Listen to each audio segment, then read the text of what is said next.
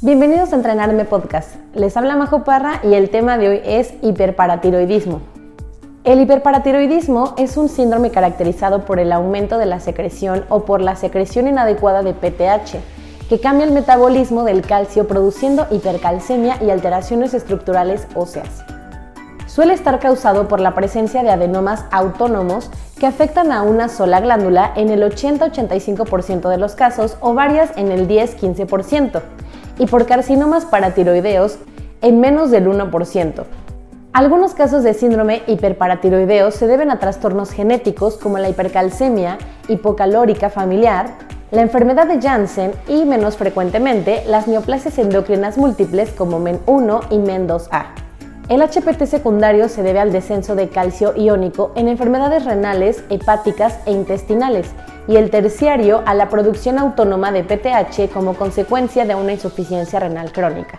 El HPT primario tiene una incidencia anual aproximada de 27 a 30 casos por 100.000 habitantes, más frecuente en la edad media de la vida y ancianos, con predominio 3 a 4 a 1 en mujeres, especialmente en mujeres posmenopáusicas. En los países desarrollados, el HPT primario se diagnostica en el 70-80% de los casos al detectar hipercalcemia en una analítica de rutina. Actualmente, debido a un mayor uso de determinaciones bioquímicas, la forma clínica más frecuente, en un 88%, es una hipercalcemia leve y asintomática, con una cifra de calcio sérico de aproximadamente 1 miligramo sobre decilitro por encima de lo normal. No obstante, el HPT puede presentarse desde los cuadros más floridos de la enfermedad hasta las formas subclínicas más asintomáticas. Las manifestaciones óseas se encuentran principalmente en huesos de composición predominantemente cortical. El exceso de PTH puede llevar a osteitis fibrosa quística, en 2% de los casos, manifestándose como dolor óseo y pudiendo ocasionar fracturas. Los signos radiológicos típicos son resorción superióstica de falanges medias y distales, Afinamiento distal de las clavículas, cráneo con aspecto moteado o patrón en sal y pimienta, quistes óseos y tumores pardos en los huesos largos y pelvis. A su vez, las manifestaciones renales se presentan en forma de nefrolitiasis o nefrocalcinosis, que se observa en aproximadamente el 20% de los pacientes con HPT. Un 5% de las nefrolitiasis son secundarias a HPT, siendo la mayoría de oxalato cálcico por hipercalciuria. El hallazgo más frecuente, no obstante, es la hipercalciuria de un 35 a 40% de los casos, debido a un aumento de la carga filtrada de calcio que excede la capacidad de reabsorción. Algunos pacientes presentarán disminución del aclaramiento de creatinina como única alteración renal. Las manifestaciones gastrointestinales pueden cursar con anorexia, náuseas, vómito y estreñimiento. La úlcera péptica es excepcional salvo que se dé en el contexto de un MEN1. De la misma forma, raramente se observa pancreatitis aguda por la hipercalcemia asociada al HPT. Las manifestaciones cardiovasculares se ha asociado la hipertensión arterial con el HPT. La hipercalcemia también puede causar alteraciones electrocardiográficas, tales como acortamiento del QT, bloqueos o aumento de la sensibilidad a digitálicos. En las formas clásicas del HPT se describieron calcificaciones miocárdicas, valvulares y vasculares. Actualmente pueden encontrarse manifestaciones tales como rigidez vascular y disminución del índice ventricular. En la exploración clínica no existen alteraciones específicas, siendo excepcional la palpación de masas en el cuello, y cuando se detectan nódulos en general corresponden a tiroides o se trata de un carcinoma paratiroideo. Puede detectarse queratopatía por depósito de fosfato cálcico en la córnea con la lámpara de hendidura en los casos que cursan con niveles séricos elevados de calcio y de fosfatos. Los datos de laboratorio más relevantes del HPT primario son la hipercalcemia y la elevación significativa de la PTH o niveles en el rango alto de la normalidad en presencia de hipercalcemia franca. La mayor parte de los pacientes tienen niveles séricos bajos de fosfatos.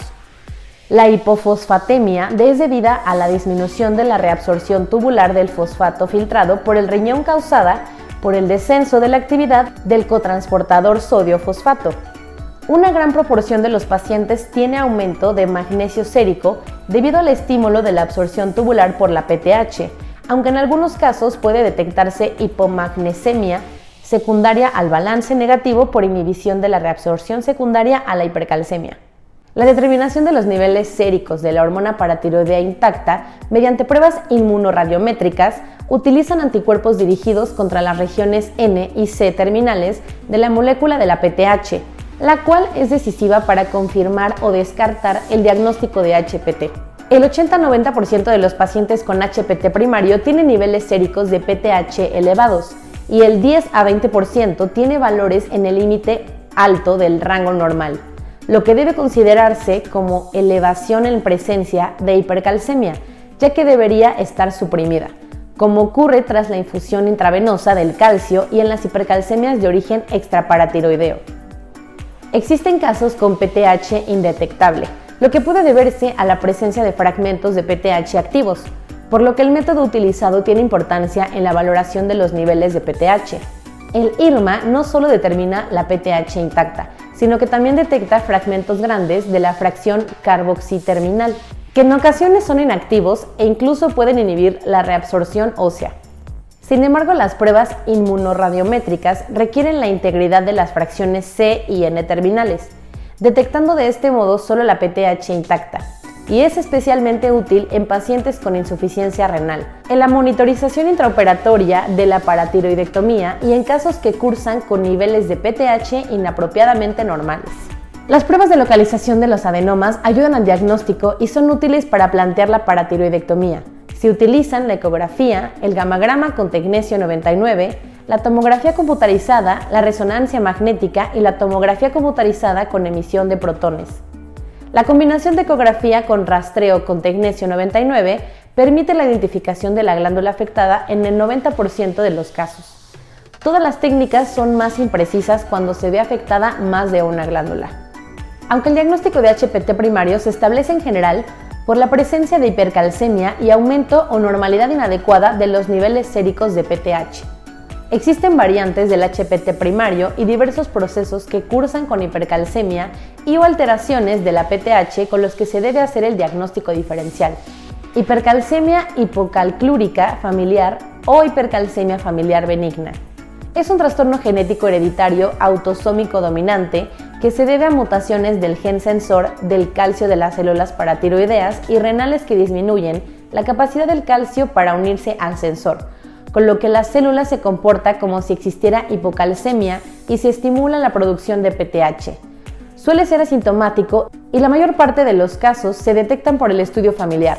El diagnóstico diferencial se basa en el hallazgo de hipercalcemia con hipocalciuria debido a la absorción renal de más del 90% del calcio filtrado, que persiste tras la paratiroidectomía, lo que excluye la participación de la PTH.